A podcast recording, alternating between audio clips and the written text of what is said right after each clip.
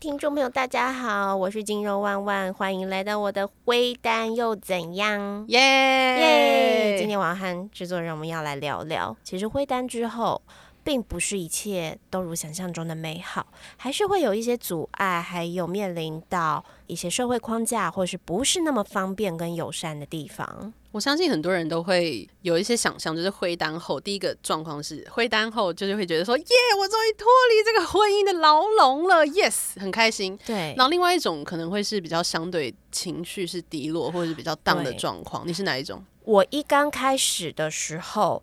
以为我恢复单身的那一刻，我会耶，然后从户政从户政事务所开心的跳出去，但没有，我是哭着哭的眼红脖子粗的出来的。我还记得那个时候的画面，就是哇，你你看，其实你们哇那个时候宴客啊怎么样啊，就是婚礼这么隆重啊，可是到离婚的那一刻，其实就是拿了号码牌，然后。在户政事务所面前，然后把户口名簿拿给他，然后户口名簿上注记了一些东西，然后呢重新领身份证，你们就完成了离婚。但还有离婚协议书这些呃内容拿过来一些登记，你们就变成了两个陌生、不再有亲属关系的人。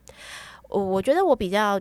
呃，那个时候崩溃的那一刻，是我明明就知道我要跟他分开了，而且我都知道这件这件事情对我们是比较好的。嗯，可是当户口名簿上面清清楚楚的注记着，在民国几年几月的什么时间，谁谁谁跟谁谁谁两个人正式离婚，然后叭叭叭叭叭，我想说哇，原来户口名簿上面 要记得这么清楚，而且这个户口名簿会跟着我一辈子哎，所以意思是如果哪一天。我我再结婚，那。再结婚，你又会在户口名簿上有注记，但是他 永远都会有一个 你曾经离开过哪一段婚姻这件事情。那如果五段婚姻，哇，那个注记会写，哦，那注记很长哦，反正户口名簿很长嘛。对。但是我觉得，如果说你看，像我觉得我是我们是和平分手、和平离婚的，看到那个都会很难过、很刺眼。我能想象，如果有一些人他的离婚是很辛苦的，然后他这一辈子都还要在他的户口名簿上看到那个人的名字或者什么。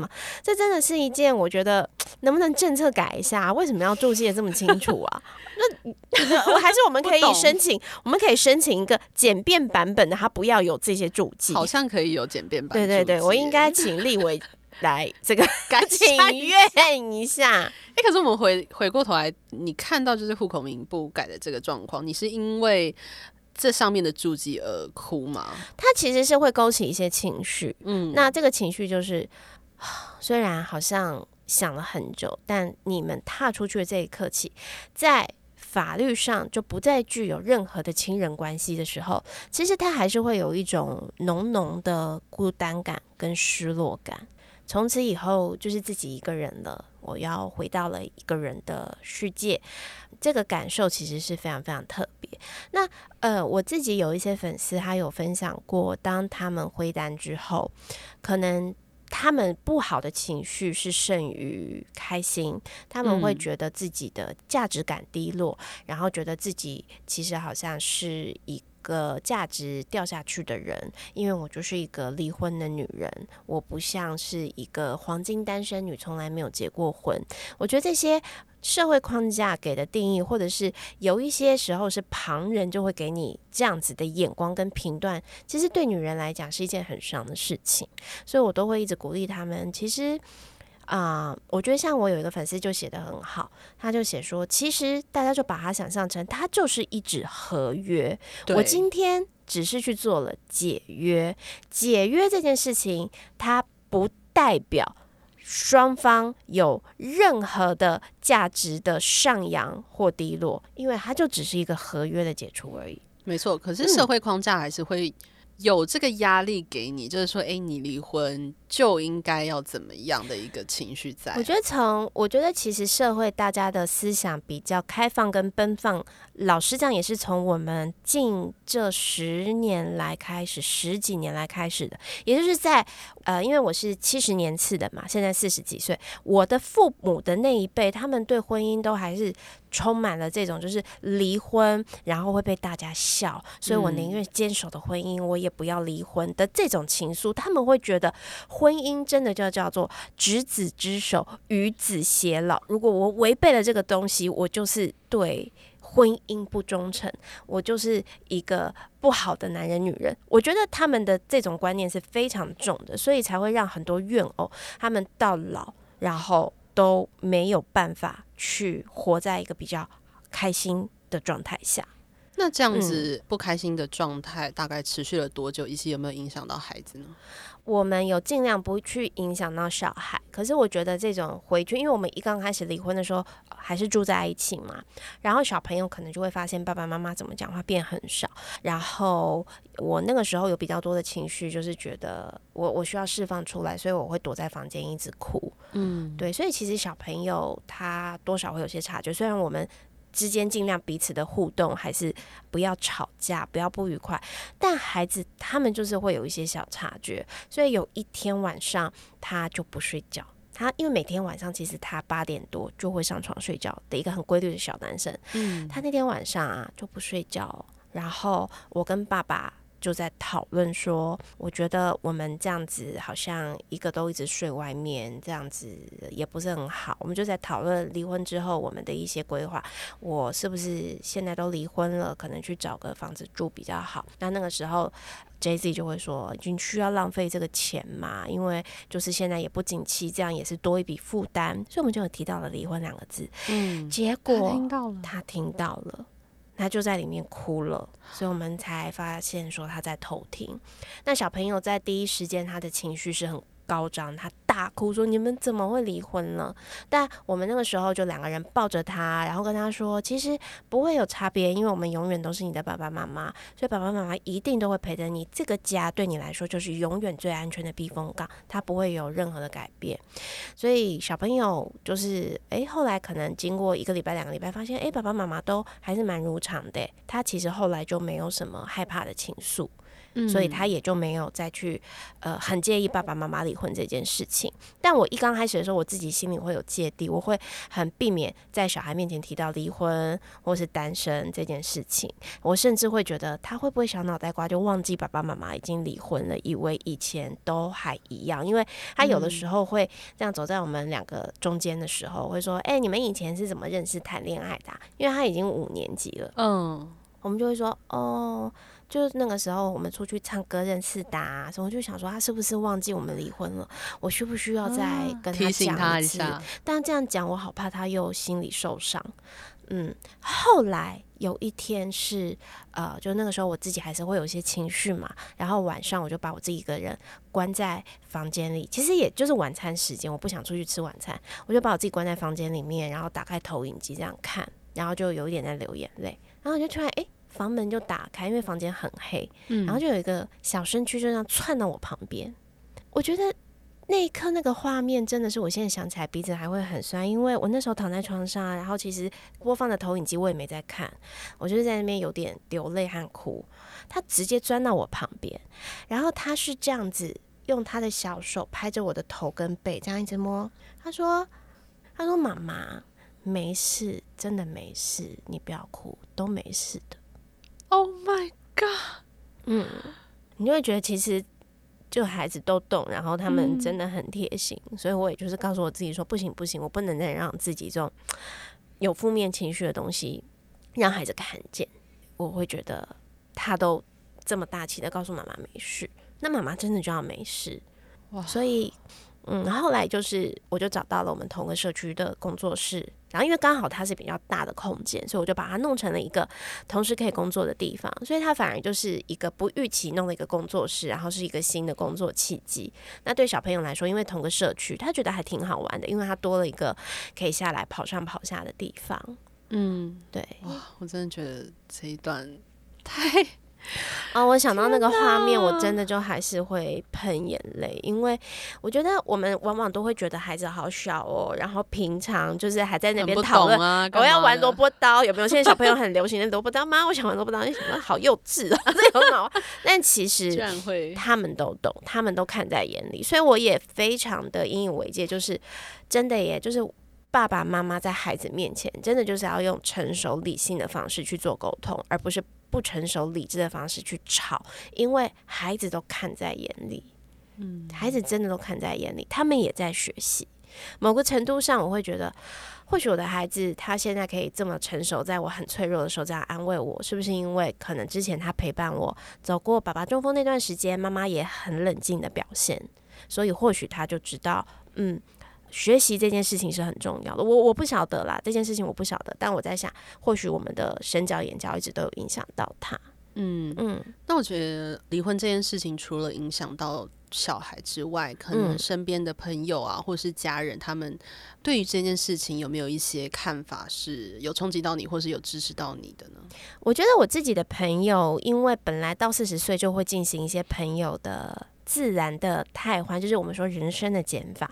所以其实现在在一起相处的朋友都是相处的非常舒服的朋友。所以我所有的现在有相处的朋友，听到这件事情都是哇，恭喜你！然后甚至我们就有一群都是。灰单的女生朋友，然后大家就会聚在一起，可以一起做一些讨论，一起出去玩，或是讨论到一些共同面对的问题。所以朋友这一块对我来说，它反而是很舒压的，没有任何的问题。但是回归到就是家庭这一块的时候，其实是有面临到一些让我觉得很，我觉得不到受伤，可是这件事情会让我的情绪变得很脱离理智。嗯，很脱离理智。那当然就是我的爸爸，他就蛮不爽我离婚的，但因因为他觉得我很冲动。怎么做什么事情都那么冲动，当初结婚也很冲动，离婚也是不告知就这样很冲动。然后呢，公布男友也很冲动。这件事情他现在就是还没有做什么 评论。OK OK，等他等他。对啊，不用不用不用不用不用。因为我爸爸就比较传统的人啦，然后所以呃我呃那个时候就是呃跟他说离婚了，我第一个最觉得生气跟受伤的点是他第一反应就是我孙子怎么办？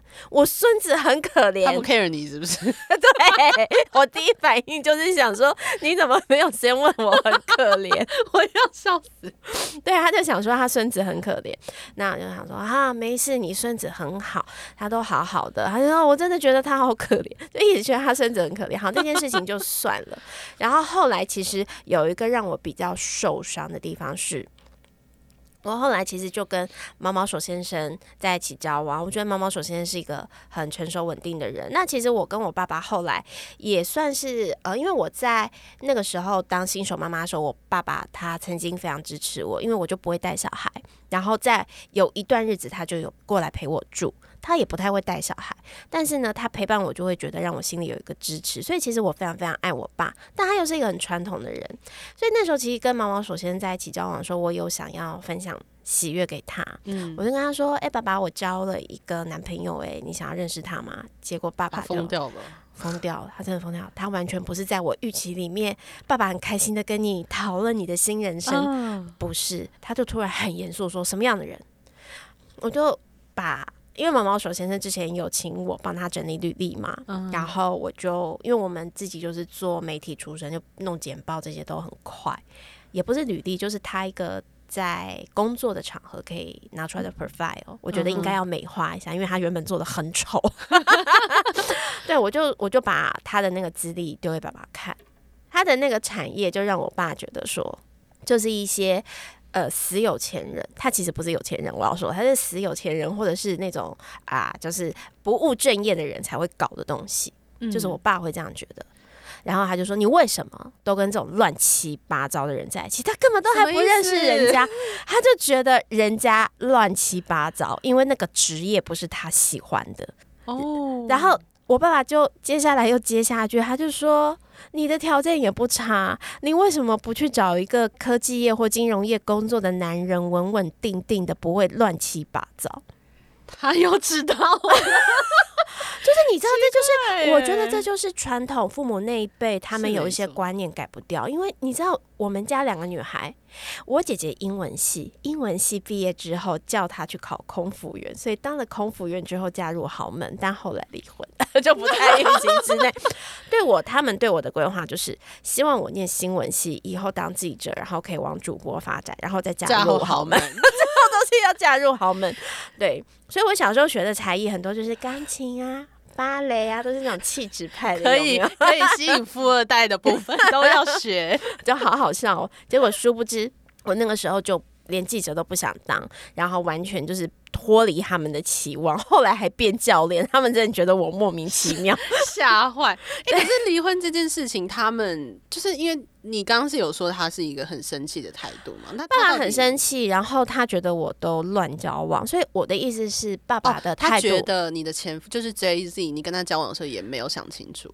对啊，因为我爸爸他那个时候，我闪电结婚跟他讲说，他一样，他就说健身教练不都是跳猛男秀的嘛，脱衣舞男。哎呦，哇塞，这个 帽子扣很大哦。对对，好，那也没有，其实没有要贬低任何职业，意思就是，就是他们那时候会这样觉得，他的想象，他的想象就是这样。哎，我拜托，我现在很多朋友他们。有在跳，就是有所谓的猛男秀，很帅哦，真的很帅，很帅的，超帅的，而且赚很多钱，好不好？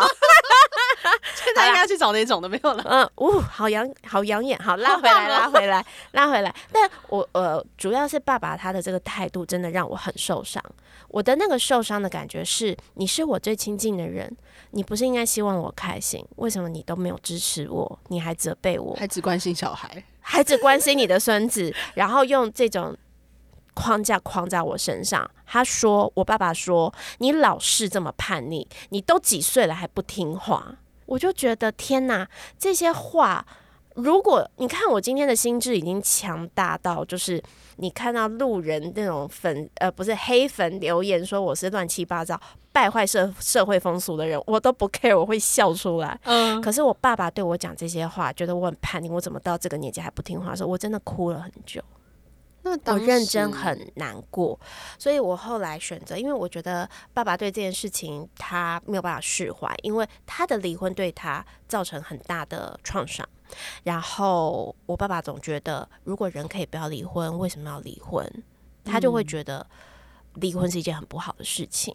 所以后来，我现在我不能说这是最好的解决方法，但我现在的选择就是保持一点距离，各自安好。我知道爸爸没事，但我也不要再跟你讲我的一些呃近况在做些什么。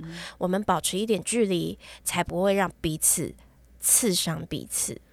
我觉得这件事情它不是一个最理想的状态。我当然也很希望可以跟我的父母很 close，这个以后或许可以再聊，就是原生家庭的一些相处关系。但对我来说，现在比较舒服的方式，让我的精神不要有这么多的内耗的方式，就是。大家彼此安好，所以其实啊，就是那个时候周刊拍到哦，就是我们什么离婚假假面父母啊，类似像这种这种什么呃假半天的，对不起，假半天的这种事情，我爸爸其实都没有讯息过我哦，真的吗？他没有讯息过我，我也想说他不想打扰你，对我也想说，哎呦，你怎么都没有讯息我，这不像你的风格。但我后来就觉得也好，就是你你不要担心，因为我没事，我如果真的有事，我会让他知道。那。你真的有事也要让我知道，但我觉得现在这样就是一个彼此不要过度打扰，但是舒服的距离，因为我会没有办法去承受我那么爱的家人，但是对我是充满了不肯定跟负面，那个内耗太大，人生。真的不会太长，不要花这么多时间在内耗上。这个可以讲到以后运运动科学。我觉得尤其是女孩子，因为你产生很多精神内耗的时候，其实最终它会影响到我们的睡眠，也会影响到我们生理荷尔蒙。所以你一直在内耗你自己的人，你最终会发现他会莫名其妙。第一个瘦不下来，第二个会老化的很快。讲比较严重一点点的，会莫名其妙生很多有的没的疾病。对，嗯。那我觉得，除了离婚这件事情，对于亲朋好友或者是最亲爱的家人、孩子、前夫都有很大的影响之外，另一个很大的影响层面，就像你刚刚讲的，为什么户籍成本上面就是要注记这一段？有什么样社会框架让你觉得说，哇，离婚这件事情真的是罪该万死？哦，我我觉得没有到罪该万死，但是的确，我觉得离婚之后有很多事情，恢复单身之后不是那么方便呢。对，就比如说像我有一天啊，就是去一个，就那个时候去毛毛手先生住的那个地区，然后呢，因为就是有一些不舒服，类似急性尿道严重，所以就去一个新的妇产科，所以我就要填写新的病历单号嘛。那你就突然发现，嗯，紧急联络人要填谁？因为我突然发现我没有人可以填。第一个，我跟我父母比较疏离，所以我也不会想要去打扰他们，填写他们。嗯，我能理解，就是如果今天老爸老妈突然接到你女儿病危这种电话，那吓死了，就是我不会想填他们，填我的小孩吗？但我的小孩他才小学五年级，我觉得填他好像怪怪的。填前夫嘛，是差点手写下去了，因为写的很顺手。对，但也觉得要填他。对啊，但现在就是哎下笔就是哎好像怪怪的，然后我就在那边那样卡住，我就问那个医院人，我说这栏一定要填吗？嗯，他们就这样看一眼，然后他们还回头看，因为是毛毛毛毛手先生陪我去填他这样。没有，他们看一眼，因为不知道你你没事不会知道关系啊。我们的年纪看起来就是应该可能已经是。是夫妻吧，因为他看起来就年纪比我大一点，是。对，然后所以他们就就这样看一眼，就是说，嗯，但我们可能诊所还是规定要填写联紧急联络人，所以那时候毛毛手先生就自己走过来说，哦，那你填我没关系啊，但那个时候我们才刚开始交往，所以我觉得填他更奇怪啊，就是我跟你才交往，谁要填你是紧急联络人呐？我真的是在那边下不了笔，所以最后我填我弟弟。哦，我最后先填了我弟弟，但是我还是觉得好奇怪哦，就是这件事情，如果以后再遇到我该怎么办？那我后来就有。在我的粉砖上面写出了这一段，然后就有很多呢，也是灰单的女生，她就会跟我分享，她其实也遇到了这样的困扰，所以她后来从头到尾都是写她的小孩，即使在小孩未成年，所以就一路从小孩未成年填写紧急联络人，直到他已经 成年。她说，其实也不会怎样啊，因为你真的遇到状况的时候，其实应该是要打。一一九八就是就送到医院去了嘛，所以紧急联络人他就是一个很形式上的东西。但我们就意识到有另外一个比较更严重一点点，就是如果今天你现在是一个人，诊所的这种紧急联络人啊，就随便大家可能就想啊随便乱填啊，也有人填前夫啊，也有粉丝分享跟我说，他就填前夫啊，有什么关系？填朋友啊，他们像我有一个单身的姐姐，她这一辈子就是。她不是母胎单身，但是他们就是决定一群就是已经五十几岁女生，就是大家都已经单身，有的是灰单，有的就是单身主义者。他们其实有一个姐妹联盟，所以他们的姐妹联盟就是讲好，我们会互填彼此当紧急联络人了。我觉得这样子建立起一个单身女生或是单身族群的互联网，我觉得是一个很棒的解决方式，很棒的解决，超棒的，很幸福哎。好，但是。又有一个问题，你的这个单身互联网，你们是没有关系的。那这件事情，如果有一天你在医院真的病危，或是你发生什么事情是没有办法自主的时候，哎，这不是姐妹互联网可以来帮你做主的事情。所以，其实这个姐姐就有提醒我说，他们这群姐妹互联网其实都已经去医院做了一个医疗助记在健保卡上，就是如果今天他们发生了病危，大家就是要放弃急救这件事情。嗯，我要自主做决定，借由其他的家人或是其他的亲属，因为这其实后续老实讲会衍生蛮多问题。比如说，你就是苟延残喘拖的那条命在那，你的家人不希望你离开，但是你就很想死，因为起来可能也半残。对，那你那个时候没有做好医疗助记这件事情就很尴尬，因为你想死死不了。对啊，因为没有家人来。对，那另外。可能对我来说，我就会想，如果今天我发生什么事情，要我的儿子决定我的生死，我觉得那对他是一件很残忍的事情。对，这件事情不该是他做决定。他如果决定要让我死，那他一定会良心过意不去。或许妈妈急救还起得来，但如果他要决定让我苟延残喘的活下去，哇塞，那个临终照护的时间一长，久病真的无孝子。真的会厌烦，真的会磨耗人的精神。我不希望这件事情发生在我挚爱的人身上，所以我就决定要去做医疗助记这件事情。那我去做这件事情，我也就去爬了一些医院的的一些呃卫教说明，才知道哦，你做这件事情，其实你会需要有一个人，他是陪同证明你的精神状况是没问题，而且你已经很清楚的。决定自己要干嘛，然后你到医院之后，他会有一个这个心理咨商相关的人员先去跟你解释这是怎么一回事，好像会有两到三个小时确定心理咨商，你是很确切的知道自己在做这件事情之后呢，他们才会同意去呃评估，然后之后让你做这样的注记。那像有的人很谨慎，他还会请律师来公证。呃，请公证人来公证，代表这个东西是有法律效力，不可被推翻的。那你知道我到现在啊，还没有成功的完成这件事情？为什么？是因为还没有去？因为医院排队排很长，怎么样？大家都要去注记，是不是？我发现现在很多回单的人，所以大家都很有这种自主意识，所以回单的人很多都去做这件事情，甚至是我，因为后来在。前夫中风之后，我认识了非常多医疗产业的朋友，然后我自己的学生有很多是护士跟医疗相关的人员。我发现，只要在医疗产业的人，他们都已经去做了这件事情，因为大家都看过很多在医院的各种现实的状况，没有人想要在自己没有办法呃为自己做决定的时候是。苟延残喘的拖着生命，所以其实很多医疗界的朋友，他们都有去做这个医疗助剂的事情。嗯嗯，对，也是很鼓励，不管是现在回单还是还是现在就是单身的朋友。我觉得，即使你在婚姻内，或许你们都可以跟另一半讨论这件事情。真的，对，因为。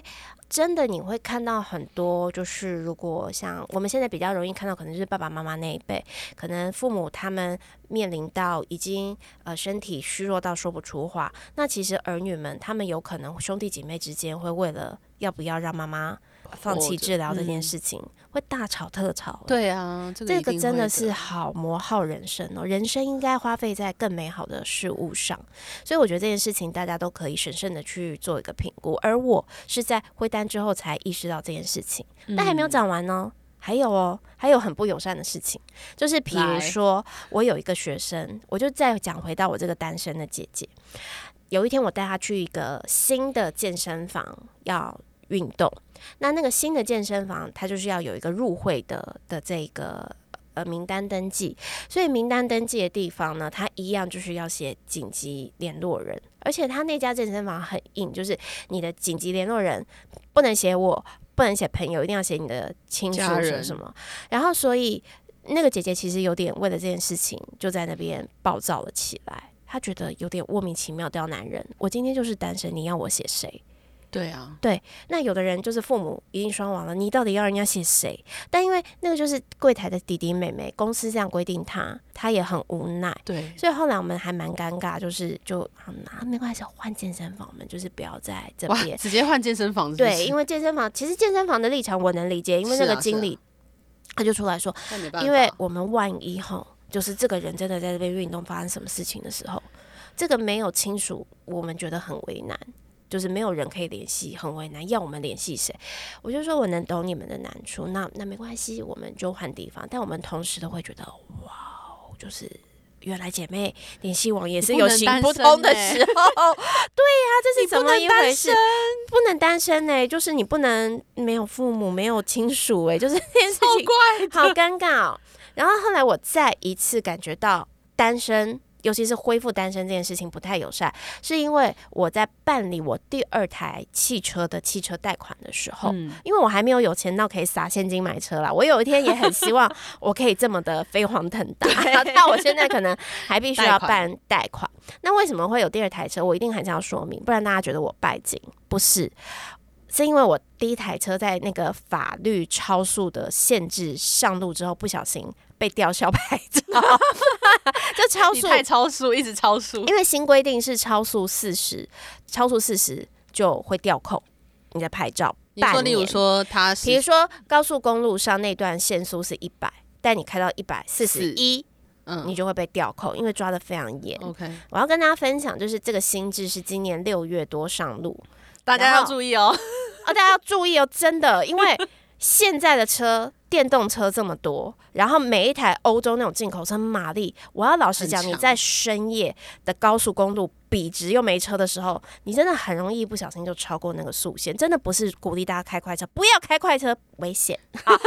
但是真的是很容易超速啦，所以我就是在那种深夜回家的时候不小心超速一点点，然后就被吊扣了牌照，嗯，就被吊扣了牌照。那那就题外话嘛，刚刚为什么要讲呢？因为你知道那个月，我后来就是问朋友，他们去去去调阅了一些资料，就是那个月刚上市的那一个月，两万台被扣牌，哦，很厉害呢，哇，大家都要去办二胎了。对，所以我有考量过说，因为我真的住的地方和工作的地方是比较远，那我还是要接送小朋友上学等等的。那我是要去租车吗？可是那种长期租车没有只租半年的，那我要租 i rent 吗？现在不是说有点贵，对不对？其实那样 i r o n 这样租半年很贵。第一个是很贵，第二个是你每天就是 i r o n 它会有一个风险，是你前一个车主不见得会很爱惜那台车。对，所以你要长期这样开车是开租认车，其实我我觉得会有一点安全性的和卫生性的小疑虑。我个人觉得，或许我有误会，也有可能，但我个人就觉得，嗯，好像。这不是一个办法，所以后来就是因为我也喜欢，刚好在呃目标人生的下一个目标就是希望可以成为一个业余赛车的人，所以我就去找了一台比较日系入门的跑车，但它有四人座，所以要载小朋友也还 OK，然后就找到了这台二手车，所以就去办贷款，然后也可以载小孩顶替这半年，半年之后他就可以变成我的。赛车，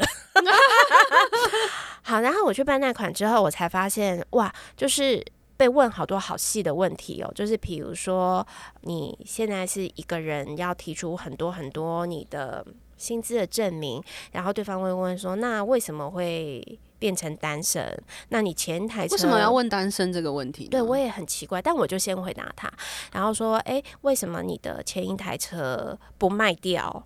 然后那为什么前一台车还要拿来可能可能照顾前夫？那我后来就跟他讲说，我前一台车不卖掉，是因为我。”之后还是需要一台比较大的 SUV，然后因为前夫呢他是有在复健的状态，所以呢我需要一台大车，可能要带他去复健。我就想说什么时候办理车贷要问到这么细的问题，而且他就会很执着于就是为什么会恢复单身，然后你恢复单身多久了？你现在恢复单身，你的财务状况？那我后来真的是被那个专员问到很不爽。其实我我我情绪那时候控制，我真的觉得也是对不起那个专员，我就有点生气。我说为什么要问这么多这种东西啊？我是真的嗯很不开心。那个专员才解释给我听，他说不是我要为难你，而是他们这些金融机构在审核的时候，他们会对他们的认定会觉得在家庭关系里的人关系比较稳。嗯，那你是单身的人，你很有可能会负债老跑，你很有可能会破产，你很有可能财务的控管会有问题。哇，原来有这么多的标签在单身的人身上，所以的确就是可能恢复单身，你在做一些金融贷款的时候会被刁难比较多问题。那我觉得其实也不能刁难啦，就是人家就是会问很多，因为在银行的认定里面，家庭的人跟单身的人，家庭的人是贷款条件比较好的。可是第一台需要这样子吗？就第一台他会问台的单身什么之类的哦，没有啊，因为第一台的时候我就是在家庭里啊，然后他他就很顺理成章说就很家庭，对啊对啊，就是就看一下就薪资收入啊，没有问题啊，然后连着一下就过了。可是第二台第二台真的被问好多问题，我超傻眼的。我觉得。大家可能会觉得说，是不是就是真的只要一台车就够了？为什么要买到第二台的原因到底是什么？他们想理清。我觉得那绝对也是，而且那个专员有解释给我听，他说，而且你看啊，你第二台车你还选双门的，双门的车本来金融机构就会有比较多的疑虑，那你现在又是单身，他们就会觉得你更不稳定。但我觉得在那个聊天的过程里面，我的体悟就是，原来你是单身还是在家庭里面，在银行里面，他们也会把它当成一个考量的附加条件去评估你这个人他的还款稳不稳定。那我觉得房贷是不是也有这样子的困扰啊？等我买下一个房子再告诉你。那前一个还没有遇到这样的一个没有啦，房房子的话，我觉得就是可能还是会以你的总资产收入跟那个房子坐落的地点为主，因为汽车这种消费性的东西，它本来在审核的时候可能就会评估比较多一点点。但是我的意思是，这件事情是我始料未及，我会觉得自己有一点点被单身歧视的感觉。那你身边有其他的朋友也有受到其什么样其他的一些单身歧视吗？我觉得像我在跟那个姐姐们他们聊天的时候，其实很多啊，很多都会觉得说，哎呦，就是四十五十老处女，然后怎么还会单身？我觉得这种所谓社会给予的眼光，会本来就会给很多很多的框架跟歧视。那另外就是有一些灰单的朋友，像我有一个朋友。我觉得她蛮 fashion 的，因为她来运动就是也是希望自己变成一个很漂亮、正的妈妈。但她就有跟我聊到说，她自己的妹妹面临到要离婚。但是他的父母就一直阻挠他，因为他们是比较乡下的地方来台北发展，然后所以某一些观念上，他们就会有很多的框架，觉得离婚对孩子不好，你以后的名声就坏掉了，你就是一个离过婚的女人，你的那个有点像是女性履历表拿拿出去就是不好看，就是我我发现啊。可能是我活得比较没有框架，但是其实，在日常人的生活里面，大家可能要面临到很多的歧视。其实不是来自于这种外在，而是你自己的家庭给予你，就会告诉你说，你离婚以后，你的那个价值就是低落很多。你离婚带个小孩的女人，这样子有谁要？你会觉得好像八点档，对不对？但是原来他还是在我们身边一直在发生。对，那我觉得很多在婚姻里面的朋友们，可能也会自己这样子思考：，说我是不是离婚之后，我的真的是价值低落，所以我宁愿在一个很不开心的婚姻里面，就是持续的这样子折磨自己。我觉得很多人他们除了考量小孩之外，就是对自己一定都会有这样的想法，甚至是。可能男生都会有这样的想法，但我觉得回归回来，就是我觉得我们今天在探讨一个问题的时候，你一定要去想，你会产生这样想法，那它的根是什么？我觉得所有东西回到那个根本，就是人在那个当下对自己的自信心是不够的。比如说，如果你会觉得我恢复单身就没有价值。你其实，在这个婚姻里面，或是你现在的状态，你本能其实有一个部分就是觉得自己没有价值。那你为什么会觉得自己没有价值？你要想办法去找出自己自卑或者是不够有自信的那个原因。你一定要去把这个问题突破，不然你自卑的这个心态，它在婚姻内也会造成你的不幸。那当然，你也会觉得我回单之后，我多了一个理由和框架，让我觉得自己更不幸。所以我觉得不是大家如果会有这样的想法，很多时候是源自于他本身就已经对自己是失去信心的。状态。嗯嗯，对，所以我们今天一整集虽然就是聊了很多 灰单后的困扰，但是其实还是要回归到这个决定到底是不是对你是正确的，是适合你现在的状态。对我，我都会鼓励大家，就是我现在的思考逻辑，我现在的思考逻辑就是，人生真的意外跟明天你不知道哪一个会到来，你现在的这个决定会不会让你未来很后悔？如果你觉得我持续让我自己在这段婚姻里委屈，会让你很后悔，那你就勇敢的踏出去。如果你觉得我离开了这段婚姻，我没有去为这段婚姻努力过，才会让我很后悔，那就去努力呀！努力了之后，就算它还是一个破镜，没有办法重圆，但是至少你努力过了，你不会后悔。还是要努力看看啊，大家好不好？就是要。我我觉得灰单这件事情，我不能说灰单就是一定是最正确的，但是至少对我来说，我恢复单身，经历了一个心理调试的状态之后，对我跟前夫其实都是心性更健康，然后对孩子也提供他一个更好的爸妈的心理的健康的环境。另外，我还是要说吼，就是我灰单那些朋友啊，都变得很真，而且真的生活很多彩多姿。然后呢，附带一提。大家真的不要想太多，说你曾经有过婚姻哦，会没市场。我跟你讲，超有是不是？超有市场，超有市场。因为现在来聊一集，因为现在有很多很棒的男生，他们也是灰单的状态。哇！然后两个成熟的人，就是你们在面临爱情的时候会更开心。因为话说，猫猫手先生不是唯一一个追我的灰单男性哦，他是不是很开心耶？或许之后再来聊这个地方，不是因为人生灰单又怎样？真的很爽啊！我还是要又非常爽，对对我来说，他真的就是一个很开心的状态。好了，只是也给大家 鼓励一下。那我们今天就到这边。那如果喜欢这集的话，就是欢迎订阅、留言、打五颗星。那我们下一集再见喽，拜拜！下集再见喽，拜拜。